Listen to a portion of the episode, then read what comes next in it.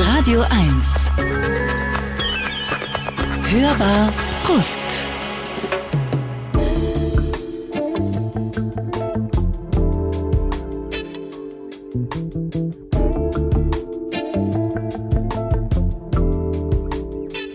Herzlich willkommen zum Podcast der Hörbar Rust. Also es ist wie so ein wie so ein großes Sofa, in das man sich mhm. reinfallen lässt und ich kann äh, sie tatsächlich riechen und spüren und äh, wüsste, was sie sagen würde, wenn ich ihr eine Frage stelle. Also mhm. ich kann sie so antizipieren.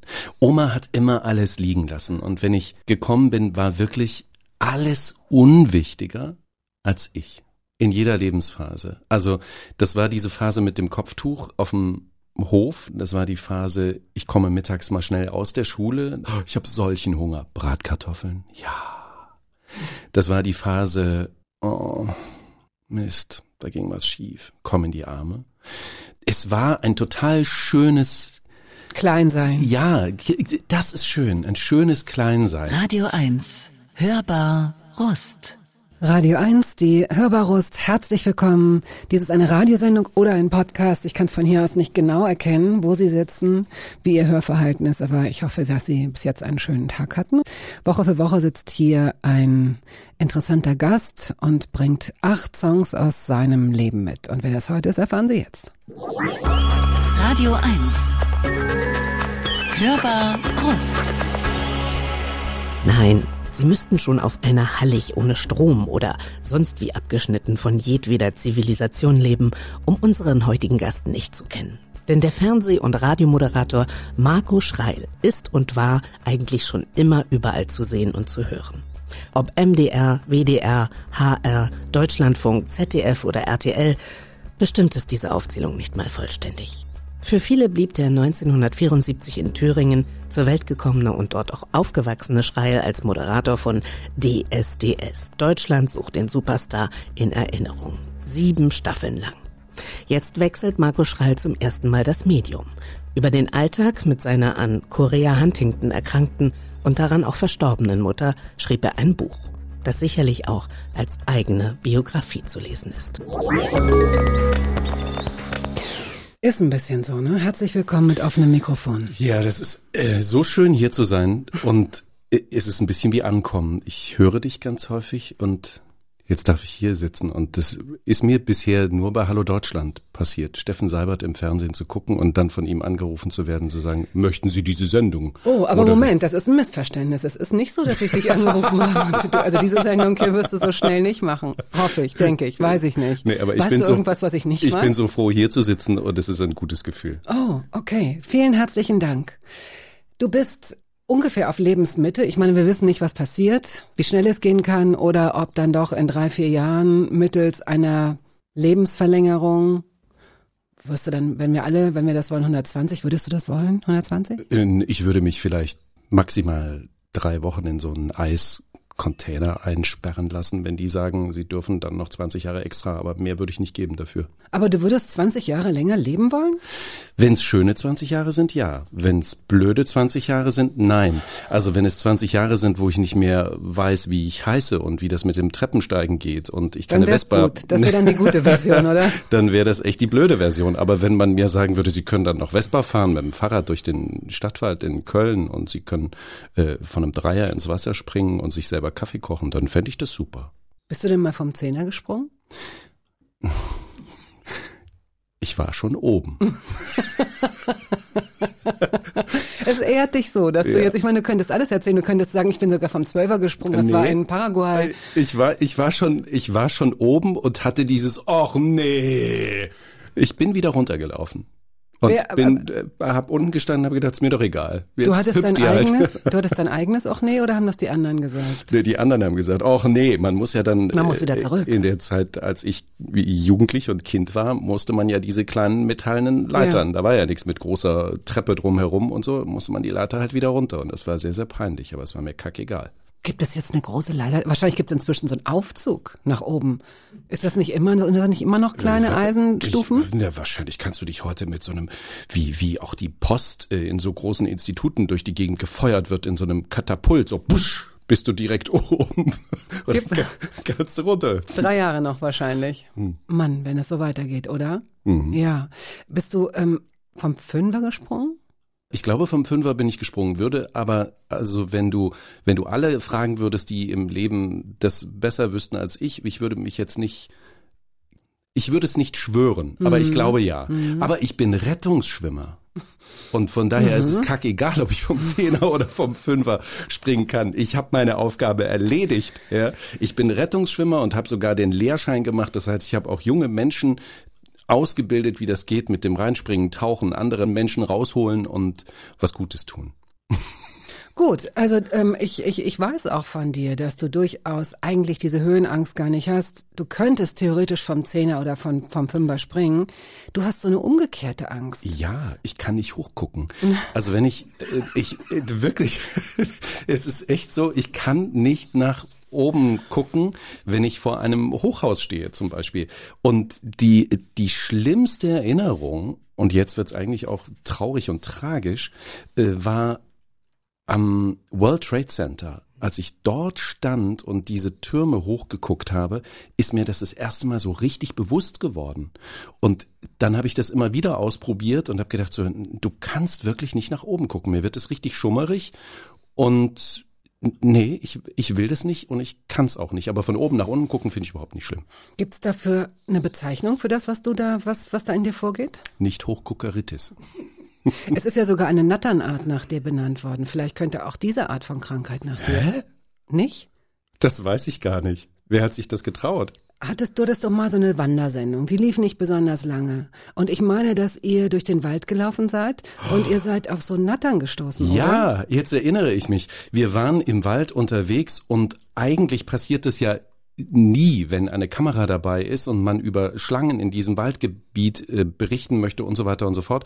Und plötzlich sagte ich, guck mal, da unten liegt doch eine. Und dann sagte dieser Schlangenmensch, Experte, äh, sagte, oh, das hätte ich ja jetzt nicht gedacht, dass uns das passiert. Und habe ich gesagt, da drüben liegt übrigens noch eine. Und dann haben sie, glaube ich, gesagt, okay, wir benennen jetzt irgendwie eine nach dir. Aber du siehst, ich fand es so wichtig, dass ich es mir ge nicht gemerkt habe. Ich finde das so lustig, weil ich glaube, die galten, ich will jetzt nicht sagen, als ausgestorben, aber zumindest, äh, dass man so dachte, ey, was ist denn das? Kennen wir gar nicht, wissen wir gar nicht genau. Irgendwie in so einem, in, irgendwo in NRW war das, genau. Und, Da ist die Natur noch in Ordnung. ja, und da gab es so eine, so eine kleine Schlange und ich habe sie gesehen. Okay, aber eigentlich, meine erste Frage war ja Biografie. Ich wollte eigentlich darauf hinaus, dass du möglicherweise deine Lebensmitte schon erreicht hast. Und dann würdest du jetzt mit diesem Buch, ja, so eine Art Autobiografie schon mal, so eine erste Hälfte abgeleistet haben, obwohl es in erster Linie um deine Mutter geht. Und deswegen wird dieses Gespräch auch, was mir aber gefällt, alle möglichen Schattierungen haben. So ging es ja eigentlich auch schon los. Es wird sehr lustig zwischendurch, denke ich mal, mutmaßig, aber es wird auch ein bisschen nachdenklich und möglicherweise auch ein bisschen traurig und vielleicht auch ein bisschen provokativ. Kommt auf uns Ja, an. kommt auf uns an. Ist das nicht schön? Mhm. Gut, dann fangen wir jetzt mal an mit der Musik. Das ist schon Ähm, die erste Provokation, die ich raushole. Ja, finde ich gut. Nein, nein, nein. Mit Queen äh, äh, läuft man bei mir, rennt man bei mir offene Türen ein. Ähm, I was born to love you. Meine Freundin Christiane sitzt in Berlin und dreht jetzt hoffentlich ähm, den Lautsprecher bis zum Ende auf.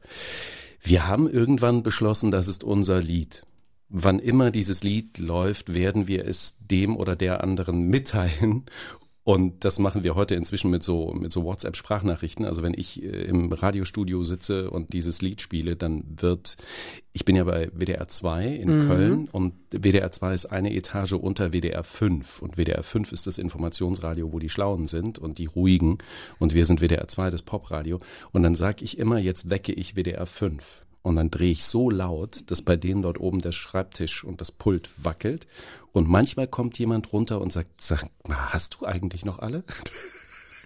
Und das ist der Moment, wo ich Christiane eine Sprachnachricht schicke und sage, ich denke so verdammt an dich. Und das wollte ich dir gerade mitteilen. Wie lange kennt ihr euch und wo habt ihr euch kennengelernt? Christiane habe ich kennengelernt, die wird jetzt rot übrigens, wenn sie das hört, beim Mitteldeutschen Rundfunk in Dresden war sie junge Redakteurin und ich war junger Moderator und wir beide zusammen waren junges doppeltes Gift, weil sie mir gesagt hat, wenn du keine geile Anmoderation für mein geiles Stück machst, dann werd ich verdammt wild hier. Ja, verkauft das richtig toll. Und dann hat sie so Anmoderationsvorschläge geschrieben und ich habe sie ganz häufig fast eins zu eins übernommen. Und wir wurden ganz erfolgreich damit, mit dem, was wir dort gemacht mhm. haben. Und Christiane hörte ich schon immer, bevor sie um die Ecke kam, weil sie immer ha, ha, ha, ha, immer gickelte und immer gut drauf war. Und so haben wir uns kennengelernt und mögen uns heute noch. Wir haben uns mal ein paar Jährchen, zwei, drei Jahre aus den Augen verloren. Ich glaube, das müssen gute Freundschaften ertragen. Sehr gute Freundschaften ertragen. Und wir können uns aus diesem Grund aber auch wirklich alles sagen. I was born to love you with every single beat of my heart. Der Radio- und Fernsehmoderator Marco Schreil ist heute hier zu Gast, gebürtiger Erfurter, 1974, ähm, aufgewachsen ähm, ab dem fünften Lebensjahr in Apolda. Mhm. Vorher auf dem Dorf in der Nähe von Apolda. Und ja, Apolda ist aber eigentlich auch ein Dorf. Der Name ist so schön. Ich finde dir so Apolda, es gibt so ein paar Worte, die kann man nicht mit schlechter Laune sagen, so oder man hat danach bessere, so Radieschen oder Apolda, Apolda. Radieschen. Äh, das Schöne ist im äh, im Fasching, wir feiern ja Fasching, sagt man Apolle. Apolle hello. Apolle hello. Apolle 13. Apo Apolle. Äh, ja, in Apolle bin ich äh, groß geworden, in Erfurt geboren und ähm, Apolda hatte vor der Wende so 35.000 Einwohnerinnen und Einwohner und war halt so eine typische DDR-Stadt. Also, ist man Apoldaer? Man ist Apolda, ja, oh, ganz schwierig. Ja. Also ist auch für mich, wenn ich Apolda sage, eigentlich kommt dann mein Thüringer Dialekt wieder durch. Sag mal, mach mal. Apolda. Warst in Apolle wieder? Hast du, hast du Leberwurst mit, hast ja, Leberwurst mitgebracht? Bisschen, da ist ein bisschen, Salami, so. Du hast nicht untypisch für die Zeit und die Gegend sehr junge Eltern, die dich bekommen haben. Deine Mutter war 18, dein Vater war 19. Deine Großmutter hatte aber ihre Tochter auch mit 18 bekommen. Das heißt, als du zur Welt kamst, war deine Großmutter 36 und gerade mm. Witwe geworden. Das mm. muss man sich mal vorstellen. Irre. Irre. Wie alt war denn dann deine Urgroßmutter, die du ja auch sehr geliebt hast und die uns auch gleich begegnet? Mm. Ähm, genau, die, da begegnet uns die andere Seite. Ähm, ich glaube, die Mutter meiner Oma mütterlicherseits, die hat sich dann doch ein bisschen länger Zeit gelassen, Kinder zu bekommen. Ich erinnere sie irgendwie in den späten 60ern. Mhm. Aber die Oma, die du ansprichst, ähm, auf der anderen Seite, also die Mutter meines Vaters, die gibt es noch. Und meine Uroma, also deren Schwiegermutter, war meine Oma Lock. Und die meinst du wahrscheinlich, weil ja. die einen Auftritt im Buch bekommen hat. Und das zu Recht. Gut, diese, ich glaube, dass du eine ganz schöne Kindheit erlebt hast, so wie es sich äh, liest. Ja, also ähm, ihr habt zuerst in diesem in diesem Haus gewohnt von deiner Oma. Da gibt's jetzt nicht mehr so viele Erinnerungen, aber noch genug, um zu wissen, das war, ich weiß nicht, es war einfach nicht, ne? Ja, es, es war eigentlich nichts. Also heute würde man sagen Abriss, Neubau. Mhm. ähm, es war auf dem Dorf und es war so ein, ich erinnere das als so ein zwei-etagiges ähm, Haus, verbunden durch eine Holztreppe, die immer gequietscht hat, die aber immer toll gerochen hat nach Bonawachs, mhm. weil Oma mhm. wollte es schön. Und meine Eltern und ich, wir wohnten unten Oma wohnte oben. Es gab keine Toilette und kein Badezimmer im Haus, sondern man musste über den Hof und man brauchte für über den Hof eigentlich auch immer, so erinnere ich das, immer die Gummistiefel, weil es immer schmutzig war. Es stand immer irgendwie die Pampe rum. Da waren man, auch Tiere, ne? Ja, man musste mhm. einmal am Misthaufen vorbei, man musste an dem Hundezwinger vorbei. Also die Hunde, die durften draußen rumrennen, aber die hatten ihre Hütte in so einem, so einem Gehege, was richtig groß war. Und ähm, man ist an den Hühnern vorbei es gab Schweine, wir hatten Pferde und wir hatten eben ganz viel Dreck. Es war richtig dreckig dort. Ich war eigentlich immer schmutzig. Und Oma hat immer gerufen, vor der Schwelle. Also die Hunde durften nicht ins Haus, das war Bedingung bei uns. Und meine Gummistiefel durften auch nicht mhm. ins Haus. Vor der Schwelle Gummistiefel aus. Und dann bin ich da so tap, tap, tap auf Socken rein. Es war, es war, es war so, eine, so eine Berliner Aussteigerfantasie. Sagen wir es doch, wie es ist. Eine Kommune. Ja? ja, eine Kommune, nur mit Ordnung. Also, Auf jeden Fall ein Drei-Generationen-Haus. Mhm. Ja. Und dann, ähm, so rückblickend, natürlich toll wahrscheinlich, um, um als Kind gegen Regeln zu verstoßen oder vielleicht auch gar nicht. Ich weiß nicht, bist du in diesen ersten fünf Jahren, hast du das Gefühl, dass da, dass es da viele Regeln gab? Ich habe nur noch ganz, äh, ganz wenige Erinnerungen daran. Mhm. Ähm, ich sehe ja Yuki hier auf ihrer ähm, Matte. Der kleine Hund, ja. Ähm, ist eine Sie, richtig? Ja. Liegt auf, auf ihrer Matte. Und wir hatten richtig große Hunde. In meiner Vorstellung, das waren so Schäferhunde mhm. und ähm, eine Dogge, glaube ich, gab es irgendwann auch mhm. mal. Und den Schäferhund weiß ich noch, den konnte ich so am irgendwie so am Fell, am Nacken greifen und konnte den mit zum Konsum nehmen. Ja.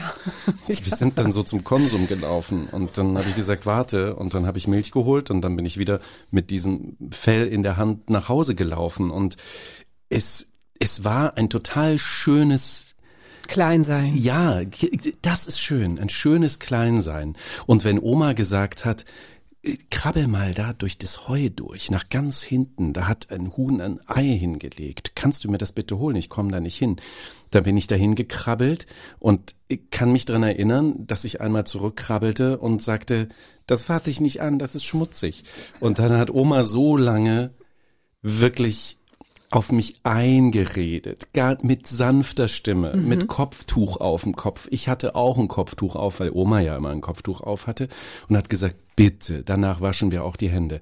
Und dann bin ich dahin gekrabbelt und habe dieses Ei angefasst, so, und hab das zurückgebracht und dann hat sie es abgeputzt und dann gab's ein Spiegelei. Ja, wenn da so Hühnerkot drauf ist, ist auch, auch das ist heute, heutzutage eher so, oh, okay. Das da, machen die absichtlich ist, und dann genau. legen sie es in den teuren ich glaube, Bioladen. Wirklich, ich glaube wirklich, es gibt so Kotbestreicher, die dann so sagen, doch, wirklich, unsere Eier sind ganz sauber, aber die Leute haben das Gefühl, es ist authentischer, wenn da so ein bisschen Hühnerkot drauf ist. Das glaube okay. ich auch.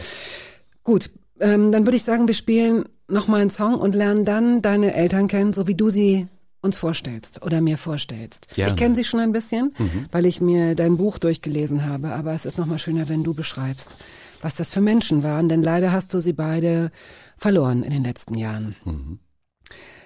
Gut, äh, und apropos leider, da müssen wir jetzt gemeinsam durch. Ähm, Roger Whittaker hast du mitgebracht. Ein bisschen Aroma. Ja, und ich weiß, dass meine Oma jetzt dort oben auf einer Wolke, ja, die Oma mit dem Kopftuch, mhm. dass die dort oben auf einer Wolke rumspringen wird und sagen wird, Junge, wie schön, dass du das nicht vergessen hast. Weil zu Roger Whittaker hat mir Oma in ihren späten 50ern, würde ich sagen, den Disco Fox beigebracht. Also Ach. immer wenn es irgendwie eine Party gab und ein bisschen Aroma, dann hat Oma zum Opa gesagt, ich tanz mal mit dem Jungen. Und dann hat sie gesagt, zwei links, einer rechts, zwei links, einer rechts. Und mich kannst du drehen. Du musst mich nur festhalten, weil Oma war klein, äh, also wirklich untersetzt, kräftig. Und die hat schon gesagt, mehr, mehr, mehr. Und dann haben wir uns gedreht. Links rum, rechts rum zu Roger Whittaker. Ein bisschen Aroma, ein bisschen Paloma, ein bisschen Shishi brauch ich heute, Cherie. Let's go.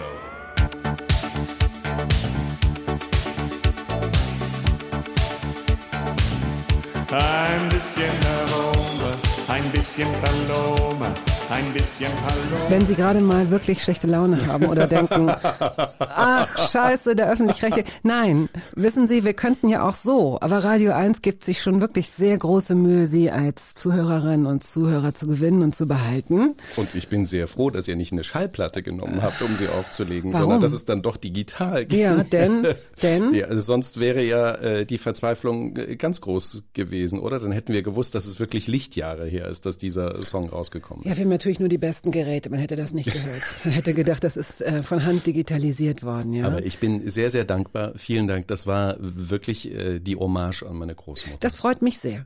Ähm, was meinte er, als er sang, ein, ein bisschen Hallo heute Nacht irgendwie? Oder was hat er gesagt? Heute Nacht irgendwo ein bisschen so. Ein bisschen Hallo, ganz genau. Heute ein Nacht irgendwo Shishi. ein bisschen Hallo. Das trifft eigentlich auf Oma auch zu, weil wenn sie Shishi hatte, dann nur ein bisschen. Oma hat immer alles liegen lassen und wenn ich gekommen bin, war wirklich alles unwichtiger als ich. In jeder in jeder Lebensphase. Also, das war diese Phase mit dem Kopftuch auf dem Hof, das war die Phase mit ich komme in die Schule, das war die Phase, ich komme mittags mal schnell aus der Schule, ich habe solchen Hunger, Bratkartoffeln, ja. Das war die Phase, oh, Mist, da ging was schief, komm in die Arme.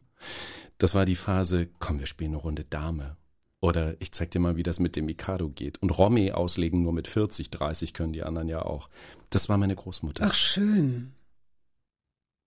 So ein Mensch ist eine Versicherung und deine Augen werden gerade feucht. Mhm.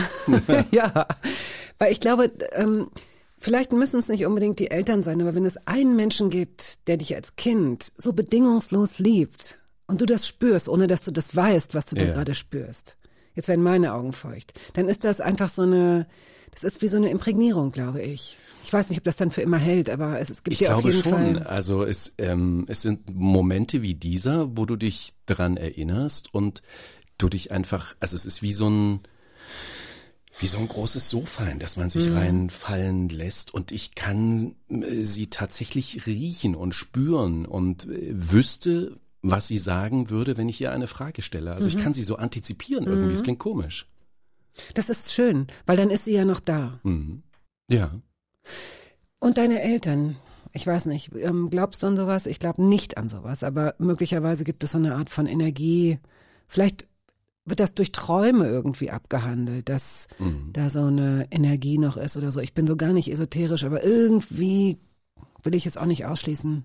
Nee, ähm, ich möchte es auch nicht ausschließen, weil ich versuche ganz realistisch zu denken. Und ich, ähm, ich habe mal einen Medizinerfreund gefragt, als mein Vater ging, völlig unerwartet, habe ich gesagt, wo, wo, wo geht das denn hin? Also es kann ja nicht sein, dass wir äh, Toaster reparieren können und dass wir Oldtimer-Autos aufarbeiten können, aber dass wir es nicht schaffen, dieses menschliche Individuum irgendwie weiter zu verarbeiten. Das muss doch irgendwo hingehen. Irgendwas muss ja dann kommen. Und natürlich sagen Mediziner, nice try, honey. Aber nee, ich, ich glaube an irgendeine Fortsetzung. Ob das jetzt auf einer Wolke im Himmel ähm, oder durch irgendeine Materie ist. Ich, ich kann es mir nicht anders vorstellen. Wir wollen es uns vielleicht nicht anders vorstellen. Ich weiß nicht, vielleicht hätte es auch was Tröstliches, wenn, wenn es dann vorbei ist. Wenn es dann auch wirklich vorbei ist. So wie wir es ja auch bei der Natur, zu der wir, zu der wir natürlich gehören, aber wie wir es ähm, in der, weiß ich nicht, in der Pflanzenwelt oder wie auch immer beobachten. Und ich kann mir auch vorstellen, dass es Medizinerinnen und Mediziner gibt, die christlich leben oder muslimisch und die sehr wohl oder irgendeinen anderen äh, äh, Glauben äh, haben. Glauben Mhm. haben und sehr wohl entgegen der allen Wissenschaften das Gefühl haben, klar, irgendwie geht's weiter. Irgendwie. Man muss es sich, ich finde, was, was mich daran wirklich kickt, was ich reizvoll finde, ist, dass wir keine Antwort darauf finden. Und ich bin sehr erleichtert darüber, weil ich nicht die Hand dafür ins Feuer legen würde, dass das so bleibt. Und ich wünsche mir auch in dieser Gesellschaft, dass jeder das glauben darf, was er glauben möchte. Da Total. sind wir viel zu schlecht alle unterwegs. Richtig. Jeder soll glauben, was er glauben möchte. Es muss aber in Ordnung sein, äh, die Religion eines jeden Menschen in Frage stellen zu dürfen, ohne dafür bedroht zu werden. Sowas finde ich zum Beispiel ja, wichtig. bin ne? ich bin ich völlig bei dir. Ähm, ich äh, ich finde nur, wir wir sind manchmal ähm, ganz schnell dabei und da meine ich jetzt gar nicht das, was wir besprechen, sondern es gibt ja leider gerade eine viel viel höhere Messlatte, über die wir da reden. Lasst Menschen doch bitte glauben, was sie glauben möchten, so ähm, und macht keinen Ärger draus oder gar einen Krieg, sondern lasst sie Tja, sein. zu spät. Mhm. Also ähm, leider zu spät. Und ich finde das auch, ich, ich mag, dass Menschen sich austauschen darüber. Ich mag, dass sie sich vom Glauben erzählen gegenseitig. Ich mag auch, dass Menschen, die gar nicht glauben, sich das erzählen lassen und dass sie ihre Zweifel äußern können. Was ich nicht mag, ist, wenn du weißt, dass du deine Zweifel nicht äußern darfst, ohne Angst haben zu müssen. Das möchte ich nochmal betonen. Denn das geht in einer freiheitlichen Demokratie nicht. Und das wäre dann auch ein Glaube oder eine Religion, die ich persönlich nicht akzeptieren kann. Korrekt. Ne? Mhm. Deine Eltern haben wir immer noch nicht kennengelernt. Hallo, hier ist Petra Schreil, ähm, geboren 1955, 9. November. Tolle Frau, hübsche Frau, für ihre Verhältnisse große Frau. Sie war so 1,73, 1,74. Man kann die Frisur nicht richtig benennen, weil die Frisur war mal ähm, dorthin onduliert, ähm, gekaltwellt, wie sie es gerade wollte. Aber ähm, immer eine tolle Frau, immer hohe Schuhe, immer kurze Röcke. Eitel. Sehr, ja. Sehr eitel, zum Glück, muss ich sagen. Deswegen war sie so, wie sie war. Auf der anderen Seite mein Vater, Michael, geboren 1954 am 31. Juli. Ein Macher, ein Typ, gut aussehend, blonde Haare. Ich frage mich manchmal, wo meine dunklen Haare hergekommen sind, aber über den Postboten habe ich mit meiner Mutter nie gesprochen. Ich habe sie auch nie unterstellt. Ein wirklich ein, ein Macher und ein Kerl, der aus jeder Situation wirklich etwas machen konnte. Also aus nichts hat er was gezaubert, sowohl äh, in Sachen Technik als auch in Sachen, jetzt kommen sie die Treppen hoch und wir haben doch eigentlich kein Bier da und wir haben auch nichts, was wir in die Pfanne werfen können, aber irgendwas machen wir schon draus. Das waren meine Eltern. Die ja möglicherweise eine ähm, Liz Taylor, Richard Burton Beziehung hatten. Ich weiß nicht, wie oft die sich gegenseitig äh, wieder Das neu, neu, neu geschmissen gehe- haben. ja und dann Ja. wieder geheiratet haben. Also deine Eltern haben sich zweimal geheiratet und zweimal wieder scheiden lassen, Genau, aber auch. Ja. Und sie hätten wahrscheinlich auch noch häufiger, wenn da, wenn da noch eine Weile gewesen wäre. Ähm, sie waren einfach ganz jung und wild. Und ich weiß, dass bei uns zu Hause wirklich, da war Zunder in der Hütte. Aber es war dann auch immer so, dass man sich wieder vertragen hat. Und irgendwann ging es halt nicht mehr, weil Mhm. ja, so lieb wie mein Vater war, so lieb wie ich ihn hatte und so sehr wie ich ihn auf Händen trage, so sehr war der in seinen jungen Jahren halt auch ein Hallodri und guckst du zweimal zu viel, dann ist sie sauer. Und mit 40 denkst du, ja, guck halt, kommst nach Hause. Mach ich dir Eierkuchen, alles wird toll. Nee, da gab's keine Eierkuchen, da gab's Schelle. Ah ja, okay. Und so entwickelte sich das. Also sie waren halt wirklich sehr, sehr jung. Und deswegen verzeih ich ihnen auch, dass sie sich haben scheiden lassen und sich wieder verheiratet haben und sich wieder haben scheiden lassen. Du hast da sowieso, das geht dich im Grunde gar nichts an, ganz Das ehrlich. stimmt. Also so, ich verzeih ihn. Ich, ich glaube, es gibt da draußen sehr viele Kinder, egal wie alt sie sind, die sich wünschen insgeheim, dass ihre Eltern sich endlich scheiden lassen, damit mal eine Klarheit ist, damit da mal Ruhe ist im Karton und nicht immer dieses, dieses Angespannte, was man ja sehr wohl auch spüren kann. Ne? Deine Mutter war ähm, eine lebenslustige Frau, so wie du sie beschreibst, aber nicht ohne Prinzipien, was die Kindererziehung anging. Also, we- wenn du zu spät gekommen bist, das wurde, da wurde es auch ein bisschen physisch. Ja, Wie also, physisch? ähm, Ich sag immer, die Hand flog ziemlich zügig über den Tisch.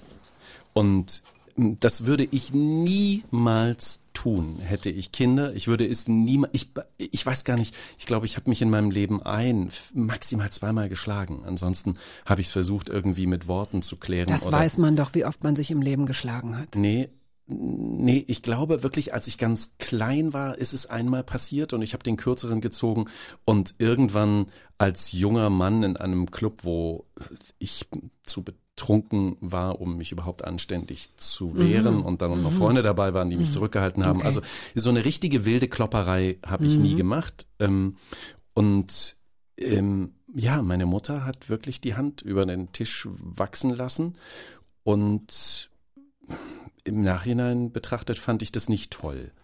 Aber ich schreibe das auch im Buch und das meine ich aus tiefstem Herzen, auch wenn es blöd klingt. Es hat mir zum Glück nicht geschadet.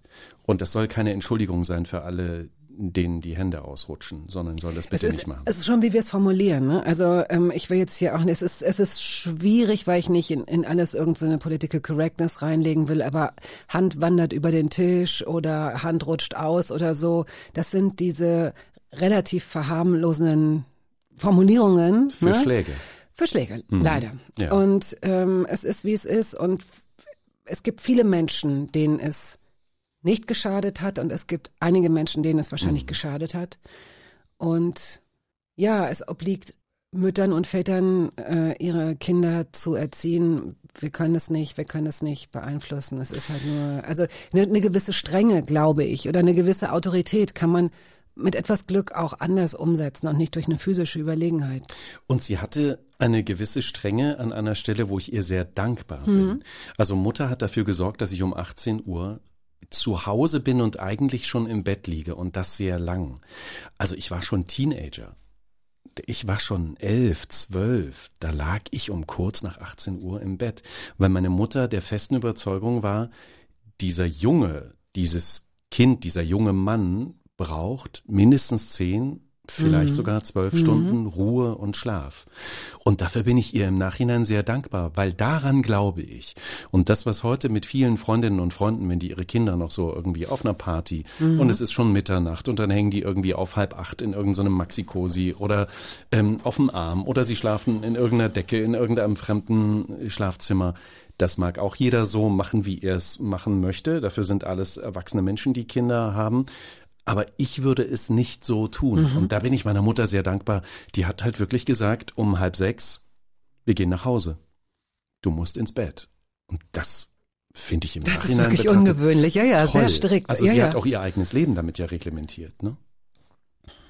ja, na klar. Ja, die junge Frau, die um 18 Uhr nicht mehr auf der Party war. Was hat sie dann abends gemacht? Was haben die zusammen? Haben die dann gespielt? Haben die Leute eingeladen? Hat sie gelesen? Mein Vater ist ja gern dann noch geblieben. Meine Mutter ging mit mir nach Hause und meine Mutter war eine Liebhaberin der Vorabendserien. Wenn du dich noch erinnern kannst an Falcon Crest, an äh, ein Colt für alle Fälle. Aha.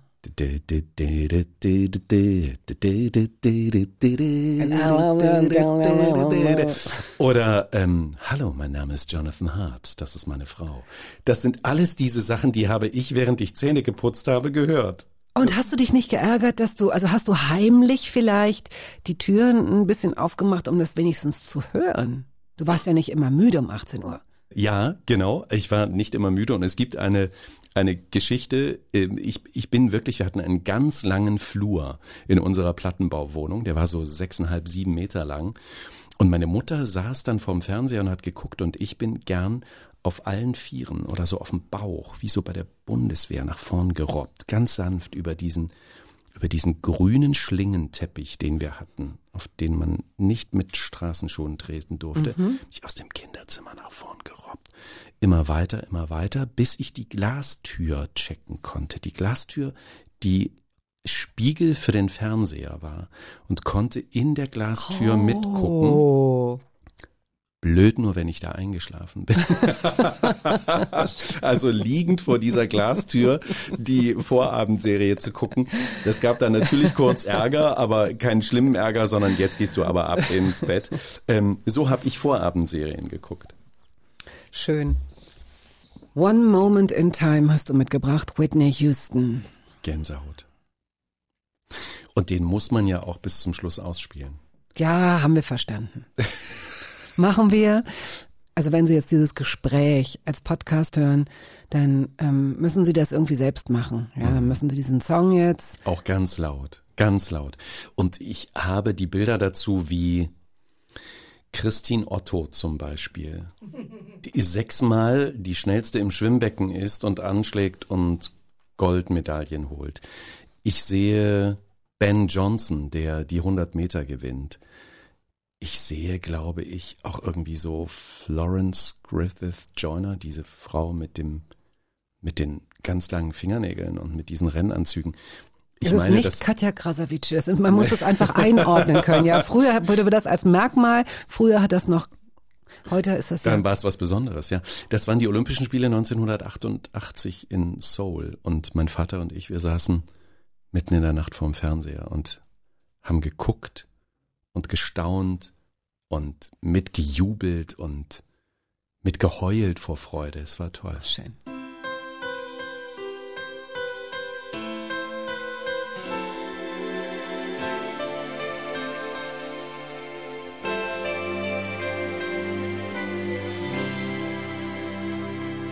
Day I live, I want to be a day to give the best of me. I'm only one, but not alone. My finest day is yet unknown. I broke my heart for every to taste the sweet. I face the pain. I rise and fall, yet through it all, this much remains.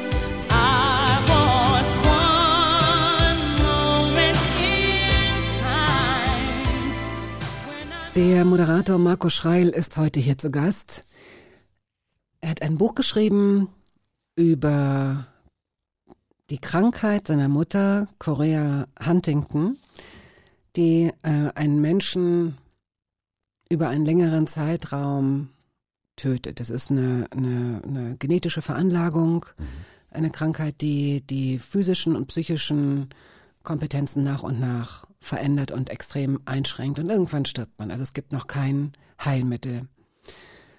Ihr wusstet nicht, dass deine Mutter krank ist. Sie fing an, sich irgendwann komisch zu verhalten, anders zu verhalten. Erstmal gar nicht so physisch, dass man, dass man jetzt drauf hätte drauf kommen können, dass es sich um eine Krankheit handelt, sondern die ersten Symptome waren offenbar psychisch. Und ähm, bevor wir da ein bisschen mehr darüber erfahren, skizzier oder wirf uns noch ein paar Bilder hin von deiner, von deiner Kindheit, von deinem Heranwachsen, damit man diesen Unterschied ein bisschen spürt. Also meine Mutter in gesunden Zeiten war, wie ich sie vorhin schon beschrieben habe, eine Frau, die eigentlich immer hohe Schuhe anhatte, die immer kurze Röcke getragen hat, die schlank war, die schön war, die niemals ungeschminkt aus dem Haus ging. Und die, Wie war sie denn als Mutter? Also die, das, die mich das, morgens verabschiedete, mit, indem sie meinen Kopf in die Hand nahm, mit beiden Händen und mir sagte, pass schön auf dich auf. So. Und dann ging ich aus dem Haus. Und das findet man als neun, zehn, zwölfjähriger irgendwann doof, ne? Denkt so, äh, vielleicht komme ich ohne um die Ecke. Nee, pass schön auf dich auf. Sie war sehr, sehr, sie hat für mich immer gekämpft. Also wenn irgendwas nicht passte in der Schule oder so, dann hat sie zu mir gesagt, sag mal, bist du eigentlich blöd? Wie, also, aber dann ging sie mit mir in die Schule zu diesem Gespräch und dann guckte ich meine Mutter von der Seite an und dachte so, wow. She's fighting for you. Also die hat den Lehrer oder die Lehrerin fertig gemacht. Und dann gingen wir nach Hause und dann sagt sie, das will ich bitte nicht nochmal. Okay? Ähm, das war meine Mutter. Und irgendwann wurde sie ruhiger. Irgendwann wo, achtete sie auf bestimmte Sachen viel mehr als wir. Also sowas wie, ist die Tür auch wirklich verschlossen vom Haus? Habt ihr die Fenster oben zugemacht? Ähm, hast du die, das Auto abgeschlossen? Sie hatte so, so Verfolgungsängste. Und ich dachte so, Mutter, da, da passiert nichts. Wir sind beispielsweise auf einer Ostseeinsel, Hiddensee, wer schon mal dort war, kleine Insel, autofrei. Ich glaube, nur nette Menschen und da ist die Liebe pur unterwegs und dort wurde sie ganz komisch. Sie wurde eine Frau, die ich nicht mehr verstehen konnte und eine Frau, die ich auch nicht mehr lieb haben konnte plötzlich. Beschreib das mal. Das geht ja nicht von einem Tag zum anderen. Wenn man seine, seine Mutter liebt oder seine Eltern liebt, dann kriegen die ja auch einen fetten Vertrauensvorschuss und noch eine Nachzahlung und Mhm. noch mal eine Nachzahlung. Es ist ja nicht so, dass man man denkt halt irgendwie, was ist denn los? Äh, hast du schlechte Laune oder äh, was? Äh, ne, das geht ja nicht von einem Tag zum anderen. Also sie hat plötzlich Vater zum Beispiel schlecht gemacht. Sie hat andere Menschen schlecht gemacht. Sie hat damals aufgehört zu arbeiten und alle an der Arbeit waren blöd und haben sie nicht verstanden und haben, haben ihr nicht geholfen und Hat sie gesagt. Äh, Genau, irgendwie war das so, alle waren blöd, nur sie selber nicht. Und ich bin auf dieser Welle so mitgeritten. Ich habe dann plötzlich auch die Beschützerposition übernommen und habe gedacht, so dann mache ich doch mal was für dich und merkte, oh, die andere Seite äh, fühlt sich gar nicht ertappt, da ist gar nichts. Ähm, die Kolleginnen und Kollegen, die sind eigentlich total besorgt um sie. Ähm, die sind gar nicht böse zu ihr. Und wir hatten eine Situation an der, an der Ostsee. Du musst dir vorstellen, ähm, wirklich ganz toll Frühstückstisch draußen im Garten aufgebaut. Und es kam ein Freund aus Berlin zu Besuch, der ganz happy darüber war, uns zu besuchen und ähm, selbstgemachte Marmelade mitbrachte in so zwei, ich glaube, es waren zwei Gläser, vielleicht auch drei, ich bin mir nicht ganz sicher. Und die stellte er auf den Tisch Und wir waren alle total happy. Und ich rannte zur Bäckerei, holte frische Brötchen, es wurde Kaffee toll. gekocht, es war alles ganz schön. Und Mutter machte diese Gläser auf und schaufelte sich diese Marmelade so in- so Riesenrationen auf ihr Brötchen, dass ich dachte, ja, sag mal, was ist denn jetzt los? Ist das ein Scherz oder? Und dann ging das weiter und weiter und sie hatte jegliches Maß verloren und ich sagte dann zu ihr, ich glaube, die anderen wollen auch noch was. So wie das jemand zu mir gesagt hätte auch. Wie sie es im Zweifel zu dir gesagt Genau. Und das fand sie gar nicht lustig. Das konnte sie auch nicht verarbeiten. Und sie fing dann nach einer Weile an zu weinen. Ich fühlte mich ganz schlecht, musste weg vom Tisch, hatte keinen Appetit mehr. Und da merkte ich, das ist nicht mehr die Frau, die wirklich meine Mutter ist. Das ist nicht mehr die Frau, die ich lieb habe und liebe. Aber davor wird es andere Situationen gegeben haben, denn nochmal, das ist ja nicht eine Situation, die einem jemand Vertrautes fremd vorkommen lässt und dann sagt man, okay, das war's. Jedenfalls nicht bei den Eltern. Es müssen Kleinigkeiten, vielleicht die du unterbewusst oder unbewusst wahrgenommen hast. Oder du sagst, dir hat dein Vater auch schlecht gemacht. Ja, mein Vater hat es, glaube ich, viel mehr erlebt, weil sie ja in, unter einem Dach gelebt haben und ich 400 Kilometer entfernt und wir uns zum Urlaub oder alle sechs, sieben, acht Wochen mal gesehen haben. Es gab aber schon Situationen, ich erinnere mich, meine Mutter, also meine Eltern waren bei mir und ich habe eine sehr offene Wohnung. Wenn ich also was koche, dann riecht man es auch fast im Schlafzimmer. Und Mutter setzte sich plötzlich ans ganz andere Ende, weil ihr der Geruch von frischem Essen, was ich zubereitet hatte, ähm, ja in die Haare hätte fahren können und sie hätte schlecht riechen können. Also sie benahm sich sehr, sehr eigenartig und ich dachte so, das ist doch toll. Also wenn, wenn ich von Großmutter zurückkam und nach Bratkartoffeln gerochen habe, habe ich gedacht so, ja, ist doch toll. Und so war Mutter auch und plötzlich war es komisch für sie.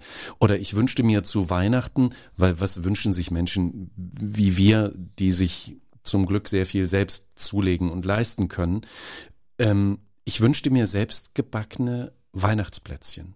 Im Sommer habe ich das irgendwann schon so platziert und habe gesagt, das wünsche ich mir, dass du Weihnachtsplätzchen machst. Hatte sie vergessen oder hat sie nicht geschafft? Dann habe ich gedacht, das gibt's nicht. Das gibt's einfach Da nicht. das kann nicht die Gange. Aussage Mhm. dazu sein. Da muss irgendwas schiefgehen. Wie es äh, schiefgegangen ist und ähm, wie die Familie dahinter gekommen ist, das hören wir gleich. Jetzt erstmal Aiko Aiko, Toll. Justin Wellington, eine Erinnerung von Let's Dance. Ich glaube, du bist, irgendwo bist du Zweiter, in irgendeiner Tanzshow bist ich, du Zweiter ich war geworden. bei Dancing on Ice vor vielen Jahren. Also ich habe das, was die bei dem Herrn Lambi auf dem Parkett machen, habe ich mit Schlittschuhen auf dem Eis gemacht. Mhm. Und ich liebe diese Show, Let's Dance. Und ich habe diese Show gesehen, als ähm, Renata Lusin, die eine Profitänzerin ist, gemeinsam mit Rurik Gislason ähm, der mal Fußballspieler war und inzwischen Influencer und fast Alleskönner ist, als die zu diesem Titel getanzt haben, habe ich gedacht, das ist die perfekte Symbiose. Und wann immer ich den spiele oder höre, kriegen die auch eine Nachricht geschickt. Und es ist einfach ein lebensbejahender, toller Song. Hey yo, big wave. Tell them I come. Small time alongside JW. My bestie and your bestie sit down by the fire. Your bestie says she want parties, so can we make these flames go higher? Talking about hey now, hey now, hey now, hey now. I go, I go, ane. Chucking morphina, anane. Chucking morphina, ane. Radio 1. Hörbar Brust. Radio 1, die Hörbarust. Eine Radiosendung, die Sie auch als Podcast hören können über die Radio 1 Homepage, über die ARD Audiothek, über YouTube, über iTunes, ähm, Spotify Und alle anderen Streaming-Plattformen. und alle anderen Streaming-Plattformen. Dort finden Sie Gespräche mit Jan Gorko alias Monchi, Daniel Brühl, Jan Delay, Bärbel Baas, Guido Maria Kretschmer, Tristan Pütter, Dirk von Lozo, Thorsten Sträter. Und viele andere. Ja, mehr. ich muss noch, ich möchte noch gerne zwei, drei Frauen da rein äh, streuen. Samira El-Oasil beispielsweise. Nicht, dass man hier denkt, das ist äh, ne? Steffi Kühnert beispielsweise. Mascha Kurella, also sehr, sehr unterschiedliche äh, Gesprächspartnerinnen und Gesprächspartner. Senta Berger ist, glaube ich, immer drin, Giovanni Di Lorenzo. Und heute ist es eben Marco Schreil. Und auch du wirst sagen wir es wie es ist, bald archiviert. Ja, da landen. Da landen, ja. Ja, auf dem, and ever, ever, auf dem, ever. auf dem, auf dem Friedhof des. Ich hätte jetzt Walk of Fame gesagt, aber du Radio. kannst natürlich Friedhof des Radios sagen. Bist du wahnsinnig? Ich finde ja gerade nicht, und äh, du liebst das Radio ja auch und das Radio machen.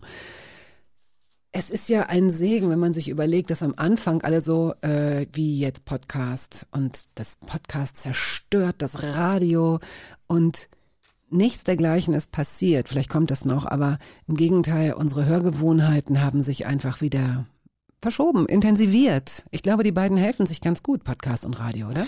Das glaube ich auch und trotzdem bin ich immer noch so altmodisch, dass ich ähm, auch für eine Radiosendung, aber vor allem für eine Fernsehsendung noch nach Hause renne und mich abhetze und im Supermarkt an der Kasse auf die Uhr gucke und denke so, komm, mach doch jetzt einfach. Weil du um. Viertel nach acht zu Hause sein Nee, weil ich, weil ich um 21.45 Uhr doch das Heute-Journal gucken will. Ja, so, ja, gucke komm, warum gehe ich denn um 21.30 Uhr einkaufen? Weil ich es schnell haben will. Warum stehen Sie jetzt dort und suchen das Einzelgeld? Äh, ähm, es fängt doch gleich hier, Ah. Kommen da war noch Klaus das. Kleber, ne? Da, da fing doch gleich Klaus Kleber an.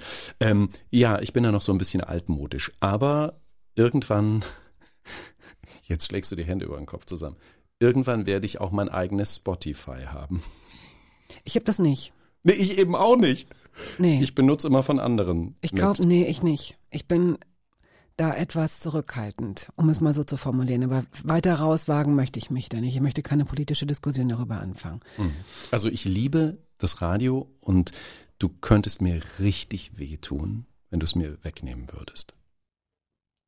Habe ich nicht vor. Wie ist das eigentlich, Neujahr Geburtstag zu haben? Ich beneide dich da so sehr drum. Für einen Moment habe ich gedacht, eigentlich müssten wir alle Neujahr Geburtstag haben. Das wäre nur fair. Ich glaube, das ist ähm, in der Türkei auch so. Das ganz häufig, wenn man ähm, äh, wenn man es nicht äh, genau weiß, dann ist es der 1. Januar. Bei mir ist es aber, also ich me- meine mich auch zu erinnern, dass das mal Gesprächsthema war. Ich hörte ja dann ziemlich zügig weg, weil äh, um die Frage zu beantworten, 1. Januar Geburtstag ist blöd. Richtig doof. Warum? Ähm, als Kind, da habe ich noch die schönen Geschichten dazu, kam Oma, die mit dem Kopftuch vom Dorf, die kam äh, zwischen dem ersten und zweiten Durchgang des Neujahrsspringens, kam sie. Und, Skispringen. Äh, genau, dann wurde der Fernseher angemacht, dann durfte sie den zweiten Durchgang gucken. Zwischenzeitlich wurde schon die Kühlschranktorte, ähm, es war so eine Quarktorte aufgetischt und der Erdbeerkuchen mit den Erdbeeren, die im Sommer ähm, irgendwie besorgt wurden, eingefroren wurden oder eingekocht wurden und dann gab's die Erdbeertorte. Ähm, und wenn der zweite Durchgang durch war, dann wurde abgeschaltet.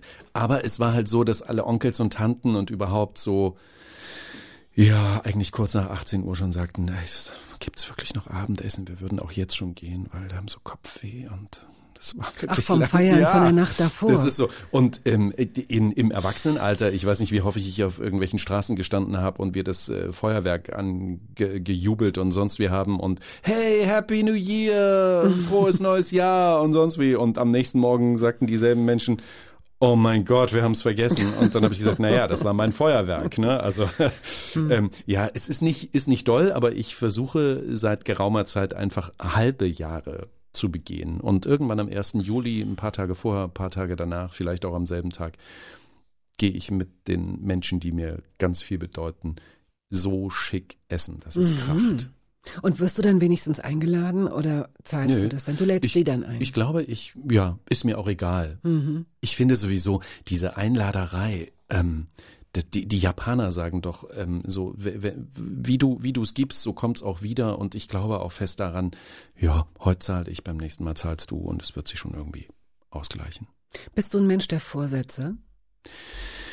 Nein, Mm, nee, ich gehe nicht in ein neues Jahr mit, das mache ich, wobei ich mir für diese 50, die ja jetzt kommt in ein paar Tagen, ähm, vorgenommen habe, mehr auf mich zu achten und mich mehr von vorn und vielleicht von der Seite zu sehen und weniger von hinten.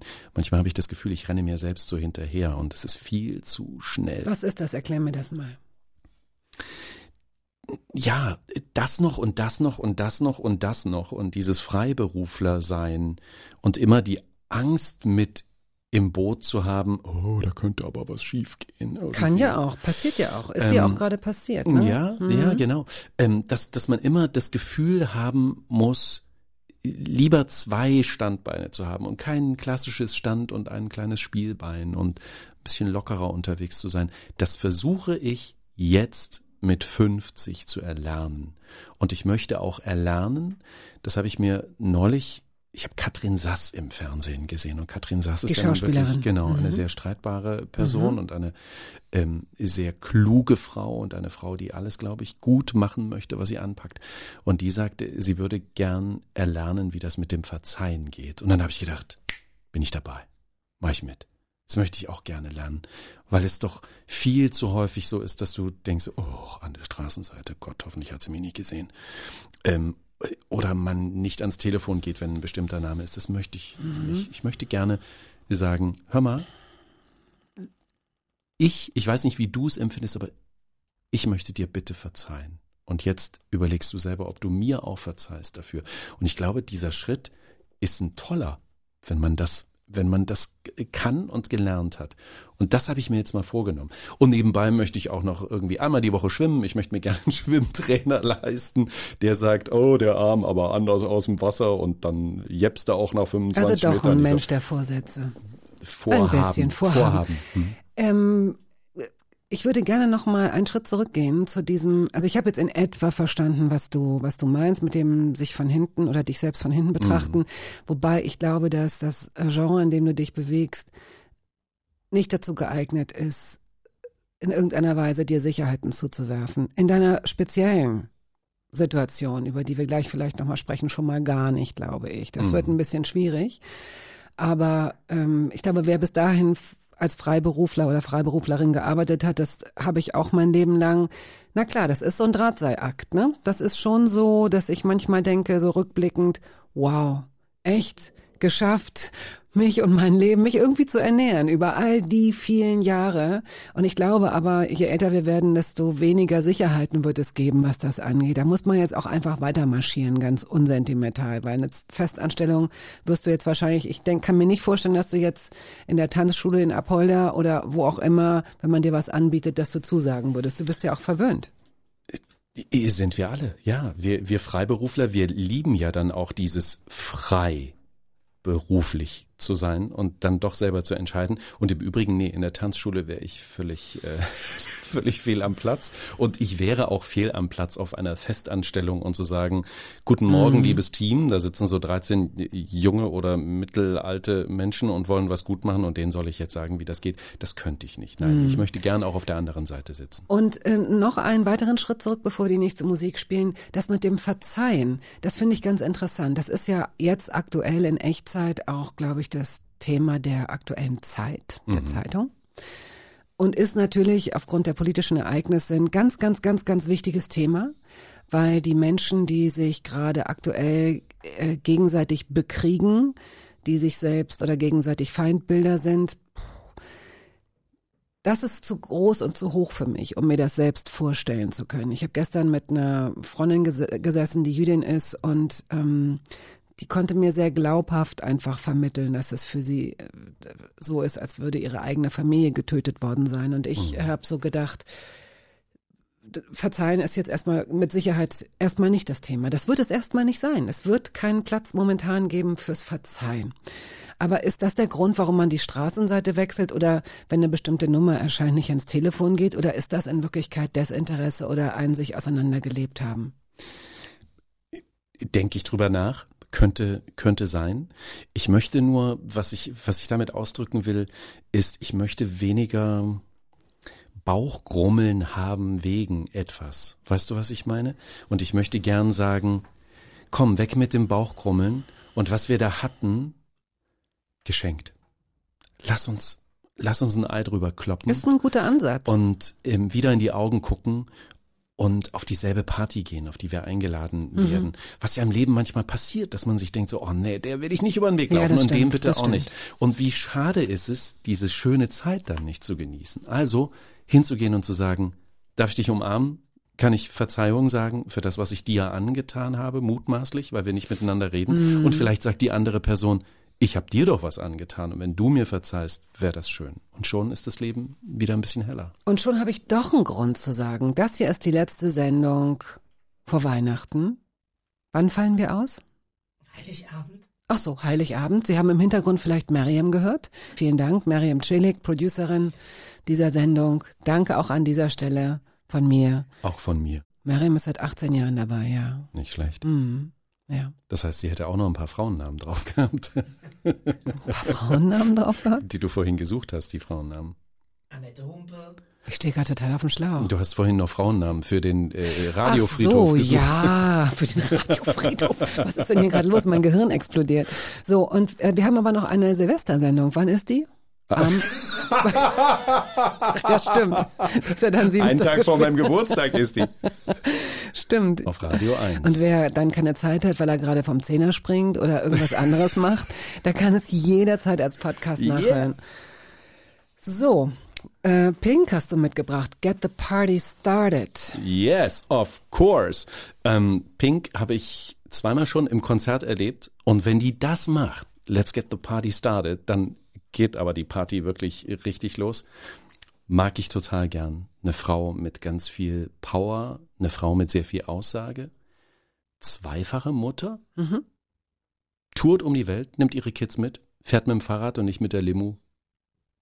Gefällt Von mir. Los Angeles nach äh, Nein, Monte da fährt Carlo. sie wahrscheinlich, fliegt sie wahrscheinlich sogar im Privatflieger, aber anyway, ähm, die ist für mich sehr, sehr nah. Ich habe sie noch nie so nah zum Hello, how's it going Mhm. getroffen. Würde ich gern, aber ich mag sie sehr. Pink ist am 7. Januar bei uns zu Gast. Nein, kleiner Scherz.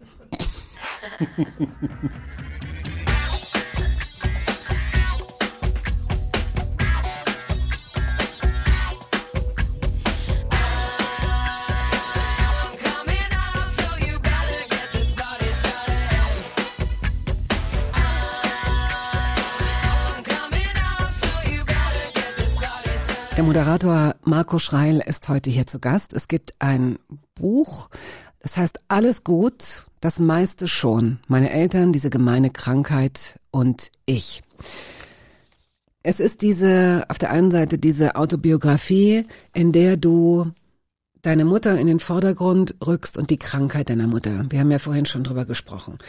Also es kündigte sich langsam an, du hast Beispiele genannt, mir sind äh, noch andere Beispiele eingefallen, die ich ähm, aus dem Buch erfahren habe, dass deine Eltern ja auch, als sie noch verheiratet waren oder wieder verheiratet waren, so eine Art Fernbeziehung geführt haben. Dein Vater hat irgendwie in, Westfalen, glaube ich, Genau, im Gearbeitet? Hochsauerlandkreis in einer Schlosserei hat mein Vater gearbeitet und Unter ist, der ähm, Woche. Mhm. ganz früh am Montagmorgen oder am Sonntagabend ist er hingefahren und kam am Freitag zurück. Und es ist so eine Art Fernbeziehung, das kann man hinkriegen, wenn man sich mag, wenn man sich kennt. Vielleicht ist es ganz gut für die eine oder andere Beziehung sogar. Aber es gab da so eine Veränderung, dass sie irgendwann nichts mehr gemacht hat. Also so auch gar nicht mehr sich gefreut hat, offenbar. Dein Vater ist dann nach fünf Stunden Autofahrt in zwei Supermärkte gefahren am Freitagnachmittag, Freitagabend, hat dann den Wocheneinkauf gemacht, hat dann gekocht, hat dann den Haushalt geschmissen und so weiter. Es war aber nicht so, dass sie lethargisch da saß und sich nicht bewegt hat, sondern es war gar nicht so, wie du es beschreibst, unbedingt von außen spürbar, dass da irgendetwas passiert. Sie war zwischendrin auch sehr, sehr böse zu ihm. Also er erzählte mir dann irgendwann auch, wenn er sich dann am Samstag ähm, irgendwie mittags mal hinlegte, dass sie ihn dann auch nicht hat schlafen lassen. Und das stelle ich mir ganz schrecklich vor. Und er hat mir das dann auch beschrieben. Er hat gesagt, die macht mich wach und sie kann das nicht ertragen, dass ich neben ihr ausruhe. Und meine Mutter wurde zu ihm wirklich sehr, sehr böse. Und wir haben damals etwas gemacht, weil ich es meinem Vater auch nicht glaubte. Na, das ist ja auch so, das ist so schlimm. Dein Vater sagt dir, Mutter ist böse. Dann sagst du, kann ich, das geht doch nicht. Nein, also wieso? Und Mutter behauptet, Vater sei böse. Und er schlägt sie halt. hat er, Genau. ne, und dann, dann sitzt du 400 Kilometer entfernt und denkst, was ist denn hier los? We- Wem soll ich jetzt noch glauben? Und ich habe das dann wirklich manchmal zu meinem Vater gesagt, äh, wähl mich an am Telefon und leg das Telefon irgendwo hin, dass ich mithören kann. Und ich habe manchmal eine Stunde meine Eltern belauscht, was ich ganz schrecklich fand. Wow. Und habe gehört, wie meine Mutter mit meinem Vater umging. Und als es dann die Nachbarn bestätigten, wie meine Mutter manchmal so drauf war, habe ich gedacht, wie erträgt er das? Wie viel Liebe muss ein Mensch haben, die Boshaftigkeit einer Frau zu ertragen. Und das hat mich zerrissen, weil ich, weil ich dachte, das, das ist sie nicht mehr. Das ist nicht meine Mutter. Und wir waren uns einig, irgendetwas ist da. Und dann. Man denkt an Gehirntumor oder so, ne? Wir haben an alles gedacht und meine Mutter war, war herzkrank und sie war regelmäßig in der Klinik zu Check-ups und ich bin dann da auch wieder hintenrum über den Hintereingang an den Professor, an ihren behandelten Professor, ja. genau, Mhm. an den Professor und habe gesagt so, äh, können Sie mir einen Gefallen tun und vielleicht auch noch irgendwie an einen neurologischen Experten mit dazu nehmen und mal drauf gucken lassen, was da ist. Und das haben die auch gemacht und die gehen natürlich sehr offen mit der Patientin um und erzählen das auch. Und als es rauskam, dass ich mir das gewünscht habe, dass da war, also da hat die Hütte gebrannt. Da, da war jegliches Vertrauen auch verschwunden. Und dann kam aber wirklich der Weg, ihr, ihr müsst euch neurologisch Hilfe holen und Expertisen einholen. Also da ist etwas, das stimmt so nicht. Und wenn dir ein Professor, ein kardiologischer Professor am Telefon sagt, Herr Schreil, Ihre Mutter ist distanzlos. Und ich mache hier gar nichts mehr. Das müssen Sie selber hinbekommen. Da habe ich gewusst, okay, die, die Aussage sitzt. Ich weiß, was Sie meinen. Was ist, ich weiß nicht, was gemeint ist. Was ist distanzlos? Distanzlos äh, geschrien, ähm, äh, Grenzen überschritten, äh, den, den Professor mehr als in den Senkel gestellt, sage ich jetzt mal. Und ähm, wir haben Mutter dann wirklich nach ganz, ganz, ganz langer Zeit überreden können, eine neurologische Meinung einzuholen und dann auch den nächsten Schritt weiterzugehen zu einer Humangenetikerin, die feststellen konnte, dass es eben nicht nur in Anführungsstrichen eine neurologische Erkrankung ist, sondern dass es eine neurologische ähm, Erkrankung ist, die auf ähm, auf einer auf einem genetischen Defekt beruht und die Chorea Huntington heißt und gegen die du dich wehren kannst, wie du möchtest, aber keine Chance hast. Korea, also zu dem, zu dem Namen, der ja sehr eigenartig klingt. Mhm. Äh, Korea ist das griechische Wort für Tanz, für Bewegung. Früher ähm, war es als Veitstanz Mhm. bekannt, diese Krankheit. Jetzt werden viele nicken und sagen, ach, dann habe ich doch schon mal davon gehört. Und ähm, Feitstanz aus dem Grund, weil sich Arme und Beine, Gliedmaßen ähm, unkontrolliert bewegen. Und ich habe das bei meiner Mutter festgestellt, sie hat sich immer, ähm, was, immer häufig ähm, an die Nase gefasst, als wollte sie sich die Nase so wischen oder irgendwie ins Gesicht gefasst, wo ich dachte, warum, warum tust du das gerade? So unkontrolliert, schlagen Arme und Beine aus. Irgendwann funktioniert das mit dem äh, Sprechen nicht mehr richtig, das Schlucken fällt schwer, die Nahrungsaufnahme wird zum Desaster, essen nicht mehr richtig, verlieren Gewicht und vor allem, ja, das Hirn degeneriert und es startet hauptsächlich oder es, es degeneriert hauptsächlich an der Stelle, wo Emotionen sitzen, wo Empathie sitzt. Und deshalb werden die Personen so kalt und unnahbar. Ich glaube, jeder Mensch, der schon mal, also bei den Eltern ähm, ist es, glaube ich, am allerdeutlichsten, jeder Mensch, der schon mal einen anderen Menschen verloren hat, weiß, wie schwierig das ist, selbst wenn es schnell geht. Wenn so ein, wenn so ein vertrauter Mensch verschwindet, ne, so verblasst, plötzlich verschwindet, also auch so dass man auch in das Gesicht eines eines gerade gestorbenen Menschen guckt und merkt, es ist ein bisschen anders. Die die Nase ist ein bisschen spitzer und da ist jetzt einfach irgendwas ist da auch anders. Aber ich kann es es fällt mir unendlich schwer mir vorzustellen, wie das ist, wenn da jemand weiterhin über einen so langen Zeitraum ja normal funktioniert. Wenn ich jetzt sage normal in Anführungsstrichen, es ist ja, wie wir fest oder wie du schon eben gesagt hast, diese diese körperlichen Symptome sind ja relativ spät gekommen. Die waren am Anfang vielleicht da, aber man hat sie ja so gar nicht gedeutet. Am Anfang war da einfach über einen langen Zeitraum diese, dieser geliebte Mensch, dieser vertraute Mensch, mit dem du eine so tiefe Bindung hast, dem du so, den du so ins Herz geschlossen hast und er dich eigentlich auch. Und du erlebst nur Schikane und Enttäuschung und Wut. Und blickst in leere Augen. In ganz leere Augen habe ich ganz häufig geblickt. Und das, das Schlimme heute retrospektiv gesehen ist, dass ich es nicht deuten konnte, was ich gesehen habe und dass ich nicht damit umgehen konnte, womit ich heute irgendwie dealen könnte. Also äh, Huntington-Erkrankte brauchen Zeit. Sie brauchen eine gewisse Verarbeitungszeit. Und wenn ich meine Mutter gefragt habe, möchtest du noch Kaffee? 21. 22. Ja, okay, will sie halt nicht, dann redest du eben nicht mit mir. Und ich bin vom Tisch gegangen.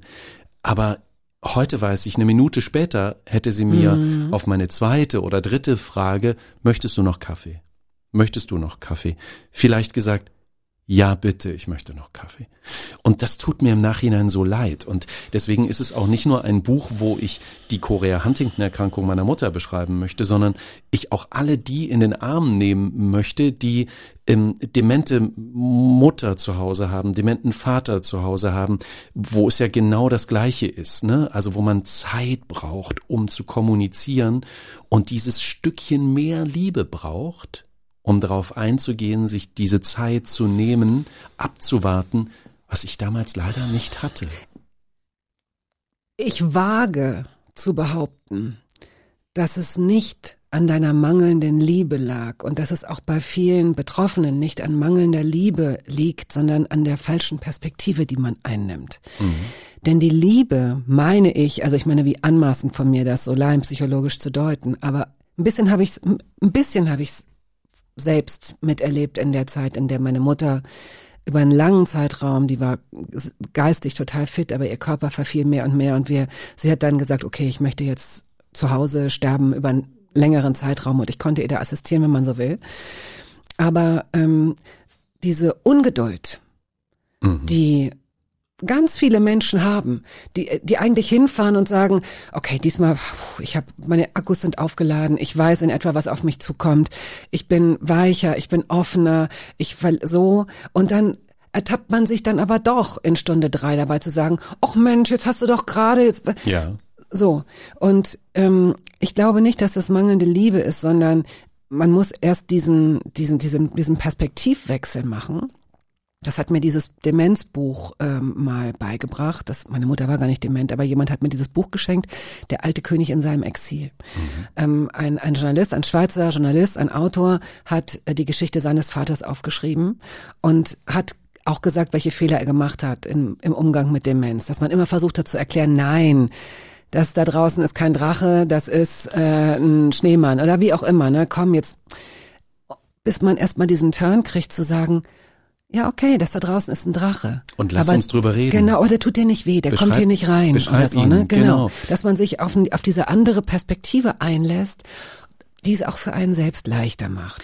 Ähm, Mutter rief nachts an und brüllte ins Telefon so ganz schlimme, äh, schlimme Sätze, die ich eigentlich auch gar nicht wiederholen möchte, aber sowas wie der und der ist ein Dreckschwein zum Beispiel, ne? Wo ich natürlich zurückgebrüllt habe und gesagt habe, was erlaubst du dir? Ja. Das äh, bist du, also das geht so nicht. Heute würde ich mir selbst die, die Muschel zuhalten vom Telefon und würde sagen, spinnst du? Und dann würde ich sie wieder freimachen und sagen, dann erzähl mal, erzähl mal drüber und lass es mich wissen. Und ähm, lass alles raus, komm, jetzt gib mal, gib mal Gas, hat er dir wehgetan? Oder ne, so diese Geschichte mitzuleben, mitzutragen, wie so ein, wie so ein Science-Fiction-Film. Und das konnte ich noch nicht. Ich wusste das nicht. Heute würde ich es wissen und das möchte ich gern so vielen Leuten mitteilen und sagen, surf diese Welle mit. Surf diese demente, erkrankte Welle mit. Es ist das Beste. Und was ich auch dringend erzählen möchte, ist, macht euch Gedanken, aber macht sie euch, wenn ihr selbst fit seid. Also ich, ich finde, ich habe so viele Sachen unternommen und war so KO und musste irgendwann für mich entscheiden, jetzt nicht mehr.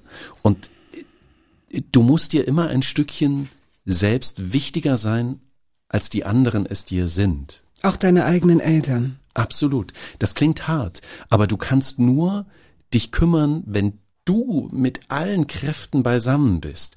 Und das war für mich so schwer zu verstehen. Es war für mich so schwer umzusetzen. Ich bin kurz vor großen Shows ans Telefon gegangen, weil ich dachte, ich könnte noch irgendwie so ganz nebenbei irgendwas schnell wuppen. Nein, ich hab's mitgenommen. Ich bin immer schwächer geworden. Ich bin immer unkonzentrierter geworden. Ich bin unkreativer geworden. Ich bin unfair geworden. Ich war eine richtige Bazille zwischendrin und dachte so, ja, wenn du dich selbst nicht hinkriegst, kannst du das andere auch nicht hinkriegen. Nimm dich selbst mal kurz an die Leine ähm, und führe dich mal äh, selbst anständig durch diesen Parcours dort. Ähm, also ja, sich selbst wichtiger zu nehmen, als die anderen es einem sind. Es klingt, es klingt wahnsinnig egoistisch und ich glaube, uns allen fällt dazu dieses, legen Sie diese, diese Security Advices äh, im Flugzeug. Mhm. Ne? Erst wenn du selbst diese Weste hast, kannst du anderen helfen. Auch das Ja. wird dir so gesagt. Und letztendlich ist es das. Es gibt unglaublich viele Menschen nach wie vor, die sich aus einem schlechten Gewissen heraus, aus einer Überforderung, aus einer mangelnden Alternative aufopfern, die ihr eigenes Leben verlieren, als Väter, als Mütter, als Kinder, weil sie das Gefühl haben, sich diesem anderen Leben komplett widmen zu müssen und sich auch vereinnahmen zu lassen. Und auf der anderen Seite ist da natürlich auch die Pflegemisere. Man kann unglaublich viel Glück haben, weil es nach wie vor fantastische Menschen gibt, die unter den schwierigsten Umständen immer noch anderen kranken, alten Menschen ein würdevolles Ende bereiten oder diese, diesen Weg gemeinsam gehen. Aber es gibt eben auch ganz viele ähm, Heime, ganz viele Umstände, in die man geliebte Menschen nicht geben möchte. Ja, und was kann man denn dann machen? Dann ist man, ne, dann muss man das lernen. Ja. Sich erstmal für einen Moment zurückzunehmen. Luft zu holen, Ja. zu Kräften zu kommen, um dann das zu tun, was man eigentlich tun möchte. Ja, äh, es ist total wichtig und ich hoffe, dass ganz viele zuhören und auch mal nicht ans Telefon gehen und sich mal nicht in die S-Bahn setzen, um noch eine halbe Stunde zu Mutter und Vater zu fahren, weil sie das doch tun müssen, sondern vielleicht auf die eigenen Kinder zu gucken, sich selbst mal was Schönes zu kochen, sich ganz banal. Ich, meine Nachbarin, die hat ihren, ähm, ihren schwer erkrankten Mann wirklich lange gepflegt. Als er ins, ins Heim kam und versorgt wurde, saß sie auf ihrem Balkon, hat sich die Fingernägel lackiert. Und ich habe sie gesehen und habe mir gedacht, wie schön, du machst das für dich. Du bist dir selbst mal wieder wichtig. Das ist toll. Wir hören aber und das hat was äh, mit deiner Mutter zu tun. Ja, ähm, und da muss ich sofort lachen, auch wenn wir gerade äh, so in Moll unterwegs waren, weil ABBA ist Dur, äh, wirklich toll Dur. Äh, wir haben ABBA erlebt in einer Zeit, da ging's ihr schon nicht mehr so gut. Aber sie konnte noch unterwegs sein und ich habe äh, eine ganze Zeit in Frankfurt Radio gemacht und ABBA das Musical war in Frankfurt und ich hatte uns Karten organisiert und ich habe meine Mutter beobachtet bei allen ABBA-Songs, die da liefen und habe also gesehen, wie sie Young and Sweet, Only 17. Meine Mutter sprach nicht gut Englisch, aber das hat sie mitsingen können und so und war total stolz. Und irgendwann musste ich schlafen gehen, weil ich am nächsten Morgen so eine Frühsendung hatte. Und es war schon Mitternacht. Und dann lebte ich in einer WG ganz oben unterm Dachjuche und das waren irgendwie so fast 100 Stufen.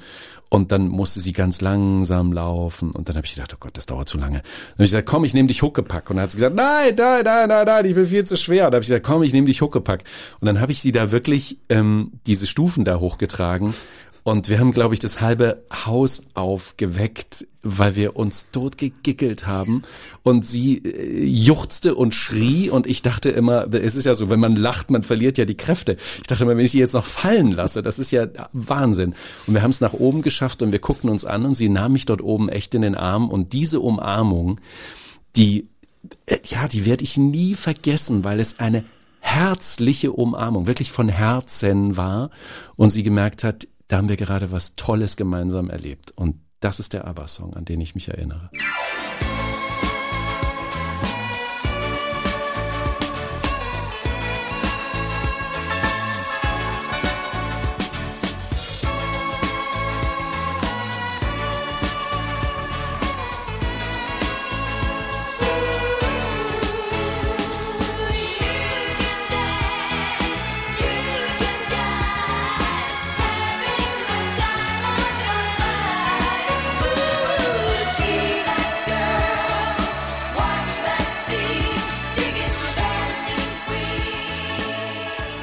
Moderator Marco Schreil ist heute hier zu Gast. Der Song eben ähm, ist seiner Mutter Petra gewidmet, die 2021 starb. Dein Vater Michael, über den schreibst du unglaublich schön. Also das war ein Mensch, den ich gerne kennengelernt hätte. Ich habe so gedacht, den als Vater zu haben, ist, glaube ich, einfach gut gewesen. Ich glaube, ihr hättet euch sehr verstanden, weil du ihm gesagt hättest, Michael, oh, kannst du mir das hier, ka- kannst du das bauen? Und dann hätte der gesagt, mal mir was auf. Und dann hättest du ganz kreativ irgendein Regal oder einen Tisch oder irgendwas aufgemalt und dann wäre der drei Wochen später gekommen und hätte dir tief in die Augen geguckt und genau so hättest du immer Traum. so, oh, genau Oh, so habe ich es mir vorgestellt. Und so stehen jetzt noch eins, zwei, drei Sachen bei mir zu Hause, die Vater exakt so gebaut hat, aus Metall, wie ich sie mir gewünscht habe, unter anderem ein Weihnachtsbaum, der jedes Jahr aufgebaut wird, der aus Metall ist. Das klingt ganz kalt und ganz, äh, ganz komisch, wenn man es erklärt, aber er hat ihn so gebaut, wie ich es mir gewünscht habe. Und wenn ich den aufbaue und anfange zu schmücken, der wird auch ganz besonders geschmückt, also eben, wie man eben einen Metallbaum schmückt, dann kullern mir die Tränen und ich denke an ihn und wenn ich ihn wieder zusammenbaue und verpacke und wegtue, nochmal. Aber wir sind uns sehr nah.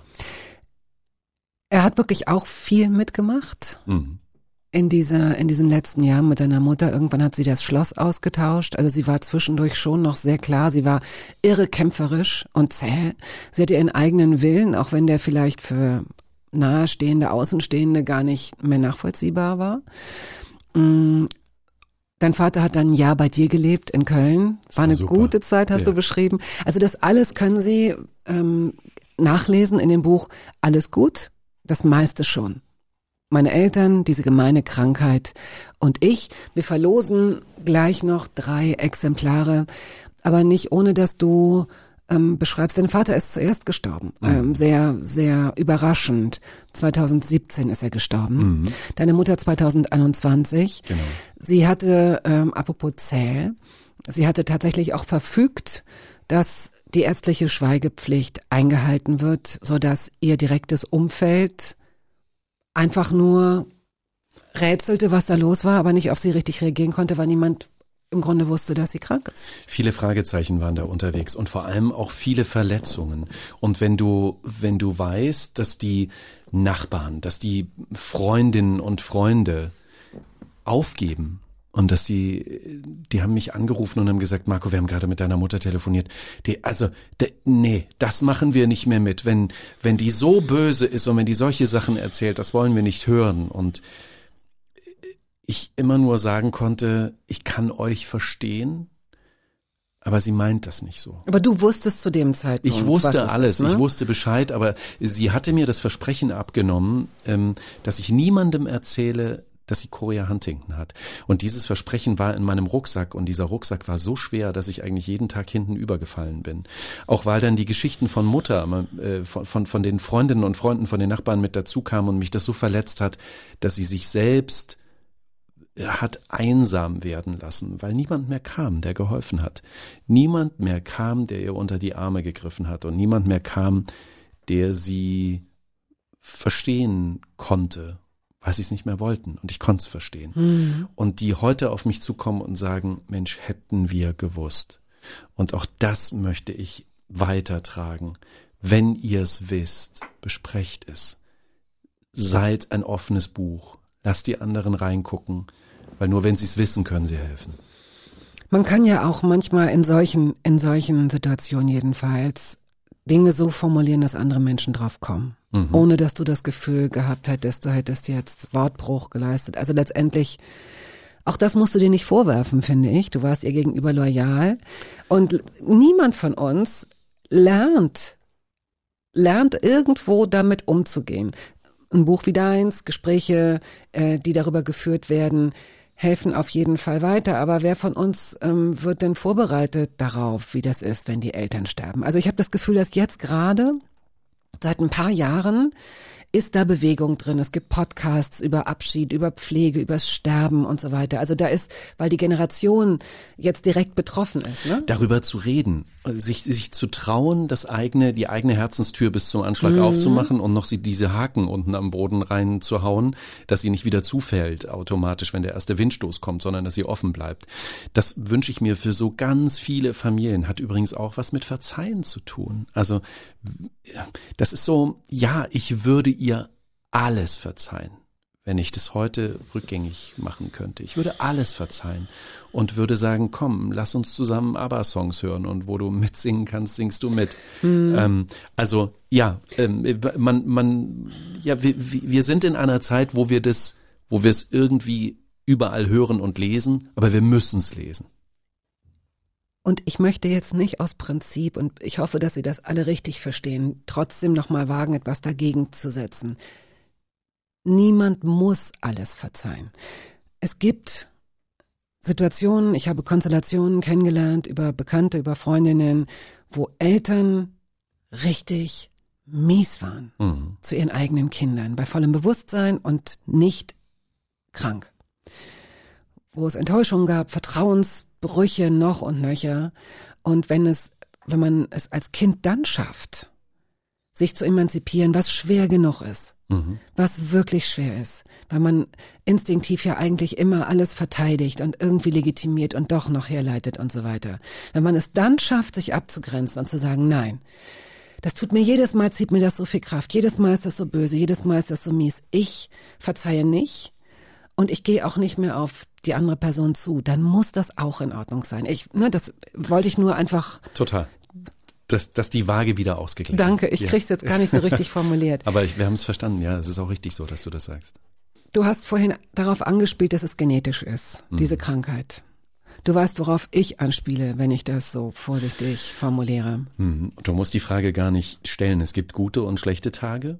Es gibt Tage, wo ich mir denke, jetzt will ich's wissen. Jetzt gehe ich hin, jetzt gebe ich diese fünf Milliliter Blut ab und lass mm, sie untersuchen und drei Wochen später, man muss so eine Zeit verstreichen lassen, um sich wirklich sicher zu sein, dass man es möchte, dass man nicht aus dem Affekt handelt. Ähm, dann gehe ich dann drei Wochen hin und dann erfahre ich das. Und dann bin ich im Bild. Und dann gibt es diese anderen Tage, wo ich denke, dann bin ich verrückt, das mache ich niemals. Ähm, und ich bewege mich wirklich wie in so einer Achterbahn, mal an so einem Tag und mal an so einem Tag. Und ich weiß es bis heute nicht und habe so viel Angst davor, ähm, die Wahrheit gesagt zu bekommen. Ja, und das ist der Grund, warum ich bisher mit dem Unwissen leben will.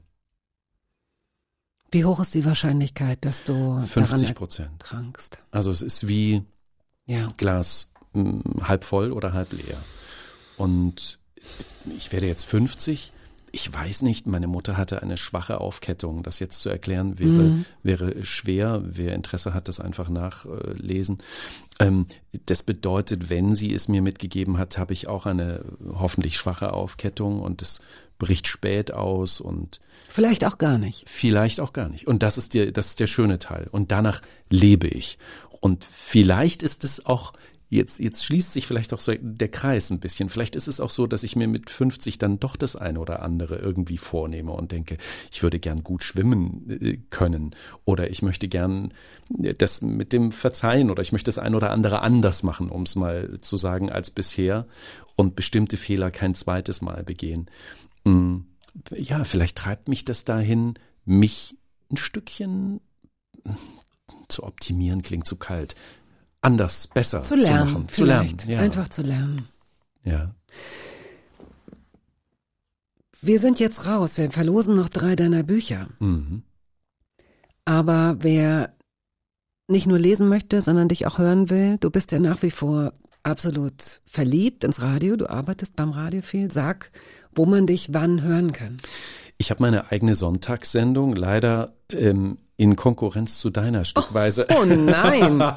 ähm, ich sende auf WDR 2 äh, jeden Sonntag ab 9 Uhr. Das Ende ist offen. Irgendwann kann man zu Radio 1 und zu Hörbar Rost drüber. Wie, das. Ende ist offen. Du darfst wirklich senden, solange du willst? Nein, ich sende bis 14 Uhr. Und, Ach, das ist äh, doch ideal. Wir beginnen um 14 Uhr.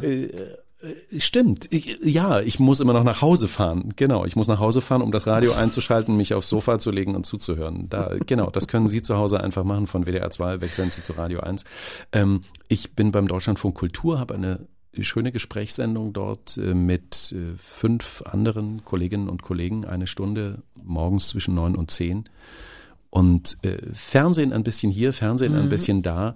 Aber würdest du mir das Radio wegnehmen, wäre ich dir, wie gesagt, ganz, ganz böse. Also Radio ist, entweder man, man macht es oder man lässt es und ich mach's gern. Gibt es einen großen Wunsch, den du hast, beruflich? Ich würde sehr gern das, was ich im Radio so gern mache, das, was wir jetzt machen, Gespräche zu führen. Wer will das nicht? Ne? ich will jetzt auch. Ja, es gibt diese schönen Sendungen am Freitagabend. Äh, Mögen die nicht einfach mal zwei Plätze hergeben und wir machen das zusammen? Ähm, ja, das ist ein Traum und manchmal werden Träume wahr und wenn sie nicht wahr werden, dann geht das Leben auch weiter. Aber ähm, ich sehe es sehr gern. Ich bin gern als Gast dort und ähm, es irgendwann mal selbst zu machen, das wäre wirklich ein Traum. Wir verlosen drei Exemplare von Alles gut? Das meiste schon. Meine Eltern, diese gemeine Krankheit und ich von Marco Schreil. Erschienen bei Kiwi. Sie müssen oder sollten Folgendes wissen.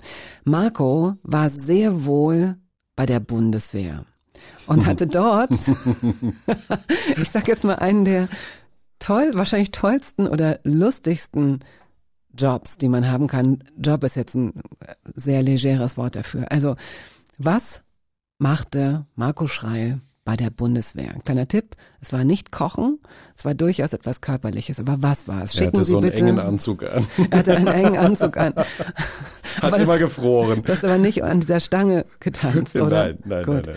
Nee, ich weiß. Also schicken Sie die richtige Lösung an hörbar.radio1.de. Schreiben Sie Ihre Adresse und Ihre Telefonnummer bitte in die E-Mail, damit wir Sie benachrichtigen können und Ihnen das Buch zukommen lassen können. Marco, es war mir und uns eine große Freude. Das kann ich nur zurückgeben. Jetzt müssen wir Gwen Stefani ganz doll abkürzen. Wind It Up heißt der Song. Ähm, ganz schnell erklärt. Ähm, ich mit meinem ersten eigenen iPod, ähm, den man noch da so, wo man noch so an so einem Trackrad drehen Ja. konnte, ähm, in New York neue Turnschuhe. Die waren weiß. Oh, eine ganze Woche durch New York gelaufen und immer diesen Song auf dem Ohr gehabt. Und der wird ganz wenig im Radio gespielt, aber Wind It Up ist ein super Song. Von einer super Frau. Vielen Dank. Tschüss. Gerne. Danke für die Einladung. With the lonely goat,